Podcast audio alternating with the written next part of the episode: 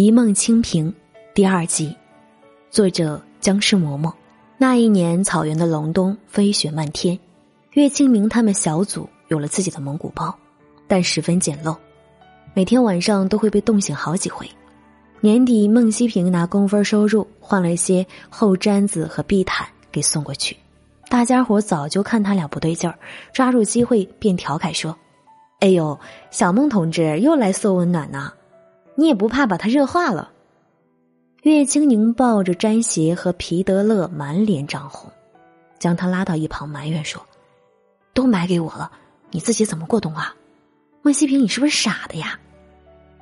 晚上，他裹着破棉袄躺在床上，想起那人戳他额头时气呼呼的样子，不由得笑起来，身上似乎也暖和不少。开车的时候，孟西平当上了马官。和格日勒阿爸的儿子共同管理几百匹马，每人值一天一夜，再休息一天一夜，十分辛苦。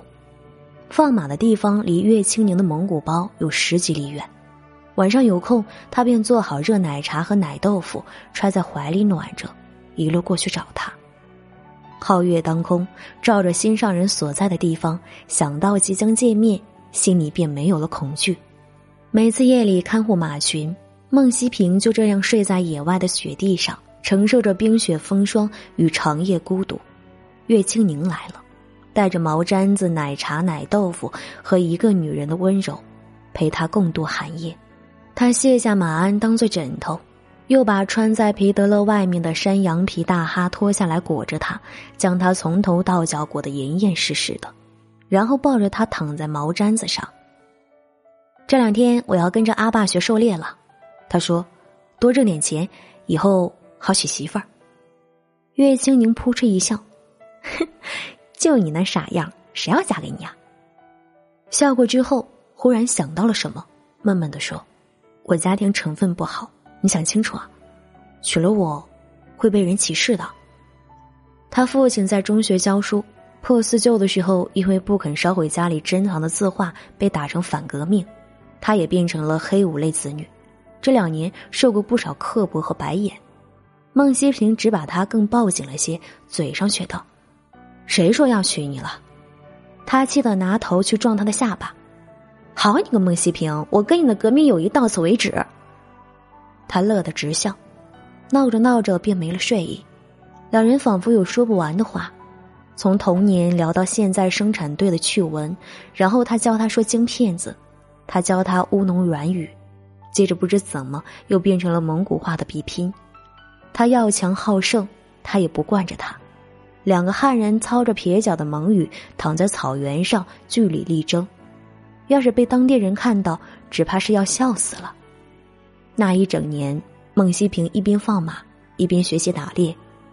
格日勒阿爸曾是草原上有名的猎手，他会拍着孟西平单薄的身板，告诉他不用担心天资的缺陷。在草原上，只要肯下苦功，就不愁得不到天神腾格里的眷顾。冬季到来的时候，孟西平已经能够独立赶猎了。年底前，他将自己打下的黄羊清点出来，留下几只给格日勒阿爸，其他的装上牛车，拉到收购站卖了不少钱。那年春节，他们有二十天的探亲假，离家一年多，知青们早已归心似箭。孟西平和岳清宁在锡林浩特的火车站告别，一个转去乌兰察布回北京，一个转去呼和浩特回苏州，一南一北相距千里。孟西平把身上的钱都塞给他说：“想买什么去买，过年了给你压岁。”他说：“在内蒙这两年，我最挂念我们苏州东山的枇杷，可惜这大冬天的回去也吃不到了。”他笑：“你要喜欢。”我带些种子回来，在草原上种几棵给你解馋。他呸一声，亏你还是四中出来的呢。北方的气候能种枇杷？别说内蒙了，你们北京有枇杷树？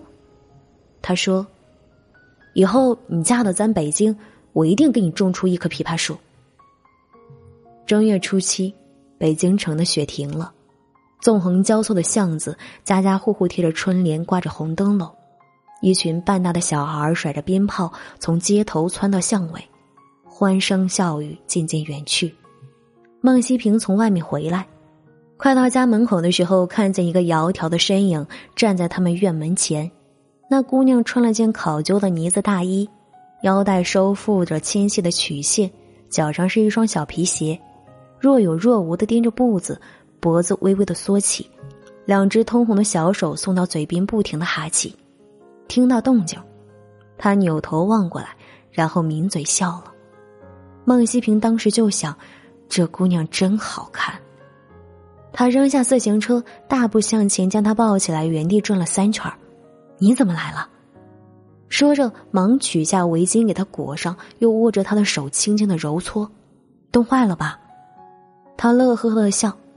过两天该回内蒙了，我想干脆先来找你，到时候咱们一起走。说着，张开手臂退后两步。好看吗？他笑。太薄了，不冷吗？他打了个寒战，立即钻回他的怀里。这件大衣是爸爸送给妈妈的结婚礼物，当年特意去上海买的，可贵了。他吓他，打扮成这样也就不怕当成资产阶级分子给抓起来。他冷冷的，要抓就抓呗，不就一条命吗？他诧异的望着他，这丫头疯了。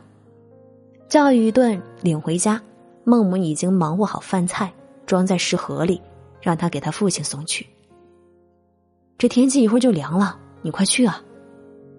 孟西平走后，岳清宁局促的坐在凳子上，某种预感让他惶惶不安。孟母是个美丽勤劳的女人，她客气的招呼着岳清宁，只是这份客气太过隆重，倒衬出了彼此都心照不宣的疏离。小月同志，我就不跟你绕弯子了。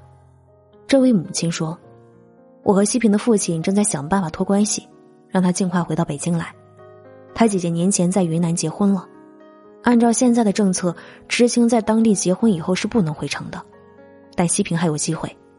我跟他父亲不可能让他一辈子待在内蒙，你明白吗？岳清宁低着头没作声。孟母继续道：“我也不瞒你，西平他们班有个女同学姓陈，一直很挂念她。可姑娘的父亲是革命干部，只要一句话就能把她从内蒙招回来。你说？”咱要不要抓住这个机会呢？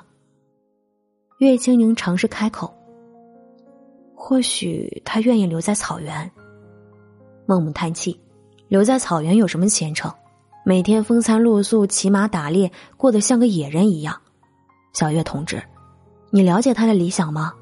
你知道他有多渴望上大学继续念书吗？他的手是用来写字的，请你为他着想一下吧。该说的说完，这是要请人留下吃饭的。你大老远来一趟也不容易，住一晚再走吧。岳清宁木讷的婉言拒绝了。